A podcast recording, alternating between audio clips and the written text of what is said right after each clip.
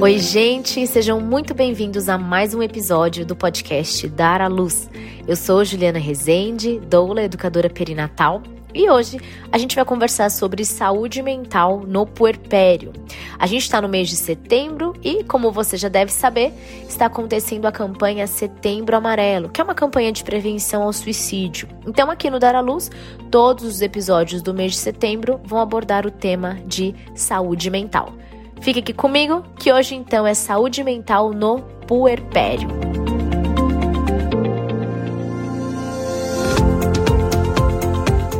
Vamos começar falando sobre puerpério, né? Quero retomar aqui com vocês, talvez você já tenha ouvido algum episódio anterior sobre isso, mas é um período, né? Puerpério é, é um período que tem início imediatamente após o parto. Na verdade, é depois da saída da placenta, para ser mais específica. O puerpério, ele é classificado conforme sua duração, como imediato, que é do primeiro dia ao décimo dia depois do parto. Tem o puerpério tardio, que é do décimo primeiro dia ao quadragésimo quinto dia após o parto, e o puerpério puerpério remoto, que é a partir do 45º dia com o término imprevisto. Quer dizer, tem data para começar, mas não tem data prevista para acabar. O que se sabe é que o puerpério é um período muito único na vida da mulher. E é um período que está relacionado com muitas mudanças no corpo e também nas emoções. São muitas é, mudanças fisiológicas, né, que acontecem. Se a gente perceber ou pensar que todos os órgãos, todo o corpo, né, dessa mulher deu espaço, abriu espaço, né, é, inclusive um, o corpo dela gerou um órgão, né, que é a placenta, para poder gestar, para poder gerar e cuidar desse bebê, desenvolver esse bebê ali dentro. Então, o corpo dela sofreu muitas mudanças, né? E também nas emoções, além das questões também psicossociais no momento. Então, no puerpério, talvez, é... enfim, são vários assuntos que atravessam a mulher nesse momento. A gente está falando sobre maternidade, né? Agora, uma nova identidade que ela se encontra como mãe, é, sexualidade, autoestima, uma reorganização da vida pessoal, da vida familiar, né? Um rearranjo familiar que acontece. Então, assim, pensando nisso, em todos esses desafios que essa mulher tá passando, essa mãe ali, é que a gente precisa entender o quanto ela precisa ser cuidada para que situações mais agravantes, né, tanto na saúde da mulher como na saúde do recém-nascido, possam ser evitados.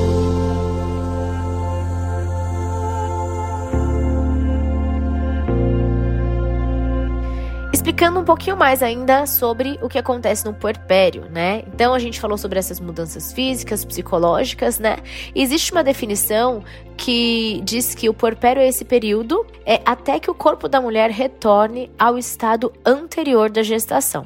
Algumas pessoas colocam aí essa marca como retorno da ovulação, outras quando o ciclo menstrual dessa mulher retorna, mas a ideia é que o puerpério acaba quando o corpo dessa mulher retorna ao estado anterior é, antes da gestação. Então a gente está tratando aqui de um período de tempo, né? Lembrando que, né, essa é uma definição de puerpério, mas existem outras definições que elas tocam mais no âmbito emocional das emoções, né, dessa mulher e dizem que de fato só quem sabe quando esse puerpério termina é a mulher, né? É quando ela consegue fazer ali uma, uma desvinculação sadia do bebê, consegue retomar algumas atividades atividades. Então, é uma outra forma de enxergar também o final desse período. Mas puerpério trata-se de um período de tempo, né? Lembrando então que nesse período de tempo dentro do puerpério, ali nos primeiros dias, por volta dos 15 dias, mais ou menos, os primeiros 15 dias, né? É depois que o bebê nasce, essa mulher pode passar pelo baby blues. Então, o baby blues é uma condição que acontece dentro do puerpério, certo? Então a gente já tá falando aí do quê? De emoções. Vamos olhar então para a saúde mental dessa mulher que tá ali. São 80 a 85% das mulheres passam pelo baby blues, né?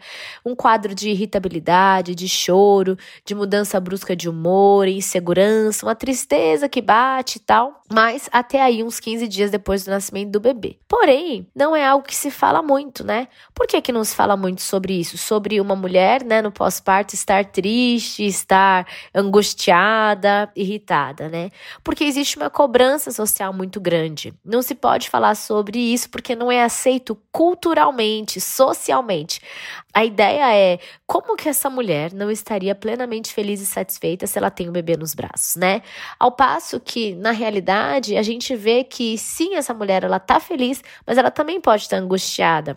Ou nem sempre ela está totalmente feliz. Lembra que a gente falou que tem várias situações que atravessam a mulher no pós-parto? E que não necessariamente ela tá feliz e satisfeita o tempo todo, né? Ela tá se encontrando, né? Ela tá se se descobrindo ali com esse bebê que chegou. Então, muitas mulheres passam seus momentos de dor, de choro, de angústia sozinhas, porque elas não têm com quem falar, elas não sentem que podem falar sobre isso com alguém, né? Então, elas não podem falar com o companheiro, elas não podem falar com a mãe, a sensação é que ninguém vai entender aquilo que ela está vivendo. Porém, em muitos casos, né, quando a mulher não expressa seu pedido de ajuda, ela acaba desenvolvendo quadros mais sérios, como por exemplo a depressão pós-parto. A gente viu no episódio anterior sobre isso. Se você não viu, dá uma olhadinha lá, que eu, junto com a Tati Zaran, que é uma psicóloga, a gente conversou sobre isso aí esse cansaço extremo, é, por que, né? Esse cansaço é uma privação de sono, né? Que a mulher tem quando o bebê chega. Não só a mulher, o homem também, mas a gente tá falando aqui da saúde mental no puerpério da mulher, né? O foco aqui é a mulher. Então, esse cansaço extremo, essa privação de sono, né? É, essa insegurança, porque o bebê chega, a gente se muitas, né, pensam, será que eu vou dar conta, ou como eu vou dar conta, né, de cuidar desse bebê, alguém que chegou aqui e eu não conheço, e eu não entendo, e eu não, não, não sei muito bem como lidar, tô aprendendo, né. Outra coisa também que acontece é o isolamento nos primeiros dias. Então, essa mulher, ela, por conta de não poder sair com o bebê de casa, né, ou a ideia de que não se pode sair com o bebê, enfim, ela tá muito isolada ali nos primeiros dias. Também pode acontecer possíveis dificuldades no processo de aleitamento, né, também oscilações hormonais associadas às emoções que são trazidas por essa nova experiência da maternidade. Então, tudo isso, todos esses fatores, cansaço, insegurança, isolamento, dificuldade no aleitamento, as oscilações hormonais, né? Também é, elas estão, estão entre fatores que contribuem para o surgimento de alguns distúrbios psiquiátricos. Veja só, tem um artigo da UFRJ de setembro de 2020, exatamente quando eles abordavam o tema é, Setembro Amarelo, né? É, em 2020. E esse artigo, ele diz que, diferente do baby blues ou da depressão pós-parto, a mulher no puerpério também pode desenvolver uma psicose puerperal. Olha só, é um quadro diferente, certo? E isso, o que, que é essa psicose puerperal? Provoca um afastamento da realidade. É um transtorno de humor psicótico e severo, tá? Isso diz o artigo, que pode acometer mulheres no fim da gravidez ou no puerpério. A mulher com psicose puerperal, ela apresenta quadros de delírios ou de alucinações, além de agitação, confusão mental. Muitas vezes, a puérpera pode não ser capaz de reconhecer o seu bebê como filho ou como um bebê. Olha, gente, que, como é, né? Como, como a mente, né? É, trabalha e como a mente, ela surpreende, né? É, voltando aqui no artigo, a psicose puerperal é considerada uma emergência médica. Se não devidamente tratada, pode levar ao suicídio e ou ao infanticídio. Não há dados concretos sobre sua prevalência no Brasil, mas alguns estudos apontam que a incidência dessa psicose seja de um caso a cada mil partes. Olha só. Então, se você passou por algo assim, se você tá passando por algo assim, procura ajuda. Se você às vezes tem delírio, confusão mental, às vezes o cansaço também leva a essa exaustão e pode levar você a ter pensamentos, falta de cuidado com o bebê, sabe? É, se você não consegue reconhecer aquele bebê, se você tá paralisada nos cuidados com aquele bebê, não tenha vergonha, não tenha vergonha. Você precisa procurar ajuda porque são casos que podem evoluir, sabe, para uma psicose puerperal. E você que está próximo de uma mulher puérpera, né? Nós que temos contato com essas mulheres, vamos dar espaço para elas falarem falarem sobre suas dificuldades, sobre suas angústias, né? Porque nas falas a gente vai identificando, a gente vai percebendo aí os sinais de alerta que essa mulher pode estar transmitindo pra gente.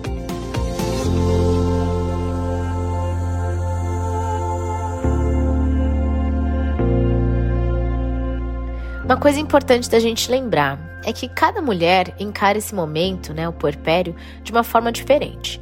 Pode ser mais intenso ou menos intenso para cada uma, de acordo com as resoluções internas que essa mulher já tem.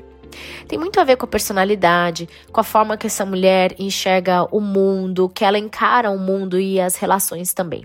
E o puerpério carrega todo esse aspecto aí da subjetividade, né? É muito, é muito, muito, muito pessoal. Cada uma é, passa de uma forma. Para algumas mulheres, elas falam, poxa, foi super tranquilo. Para outras, falam, meu Deus, eu, nossa, achei que eu não fosse dar conta, né? O que se sabe é que quanto mais a gente conhece, quanto mais conhecemos de nós mesmas e quanto mais a gente resolve as nossas questões nas relações que nos cercam, principalmente ali com o cônjuge, né, com a família mais próxima, o porpério pode ser encarado de maneira melhor.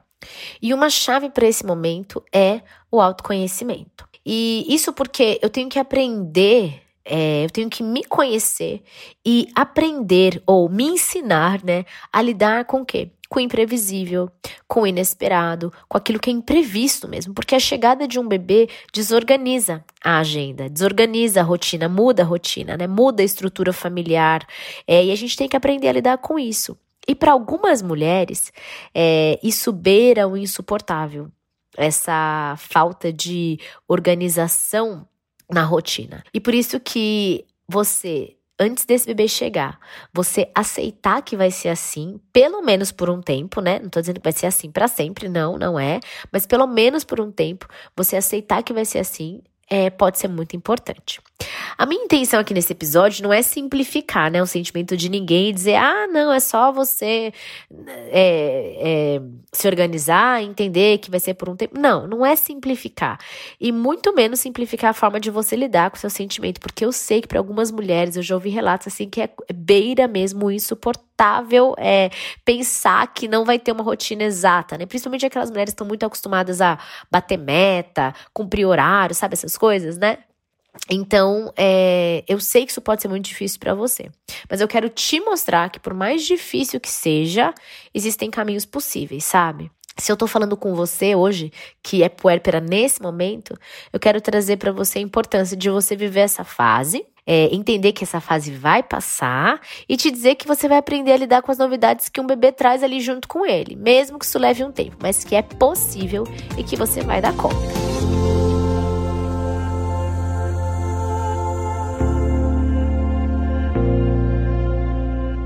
E quero deixar aqui para vocês dois pontos que eu acho muito importante é, que você considere que vão ajudar aí na qualidade das suas emoções no puerpério, vão ajudar você a manter a saúde mental no puerpério. Primeiro é a rede de apoio. Tem muita gente aí falando que isso é novidade, que isso é frescura, que isso é coisa de, da atualidade. E não, não é.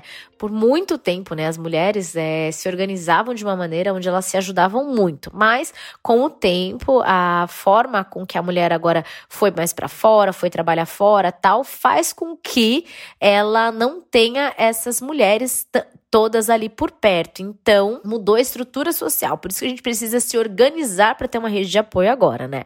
E por que essa rede de apoio? Porque por conta da dedicação total ao bebê, pelo menos ali nos primeiros meses, talvez, é muito importante que você defina é, quem é que vai estar tá ali para poder te ajudar, né? Quem serão é, aqueles que estarão ali quando você precisar. E aí, então, organizar coisas como quem vai preparar a comida, quem vai lavar as roupas, quem vai ao supermercado, é, quem vai estar com o bebê nos momentos que você precisar, de repente, tomar um banho mais longo, tirar uma soneca, algo do tipo, sabe? São questões que nem sempre a gente pensa, né?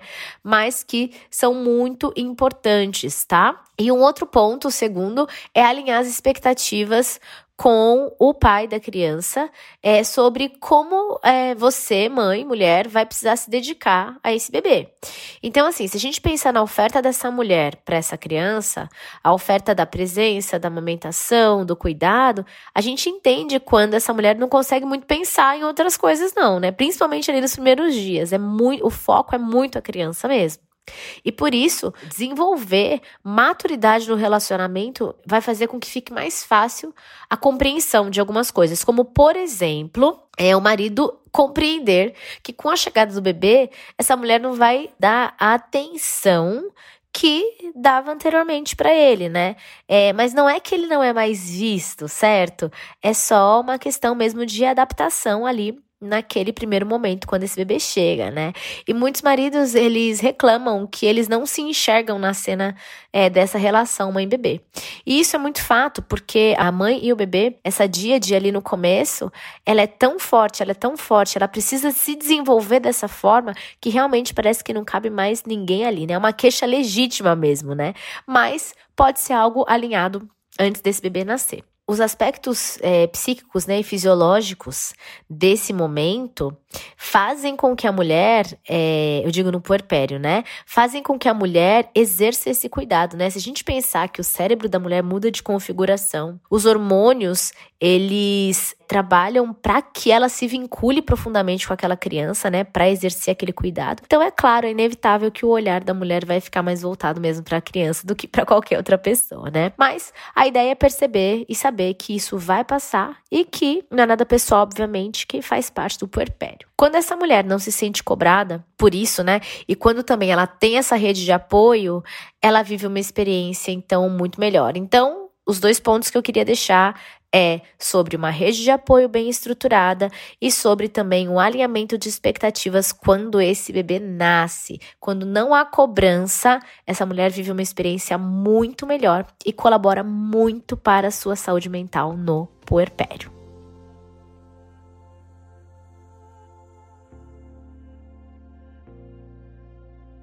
E é isso, pessoal. Vou me despedindo aqui de vocês. Espero que esse episódio tenha te ajudado de alguma forma. Se você se lembrou de alguém enquanto você estava ouvindo, compartilhe esse episódio, né? Envie aí para mais mulheres. Mais mulheres precisam entender, né? O quão importante é se preparar, o quão importante é observar a saúde mental, é cuidar da saúde mental para que quando o puerpério chegar, a gente consiga atravessar ele de uma maneira mais tranquila e leve.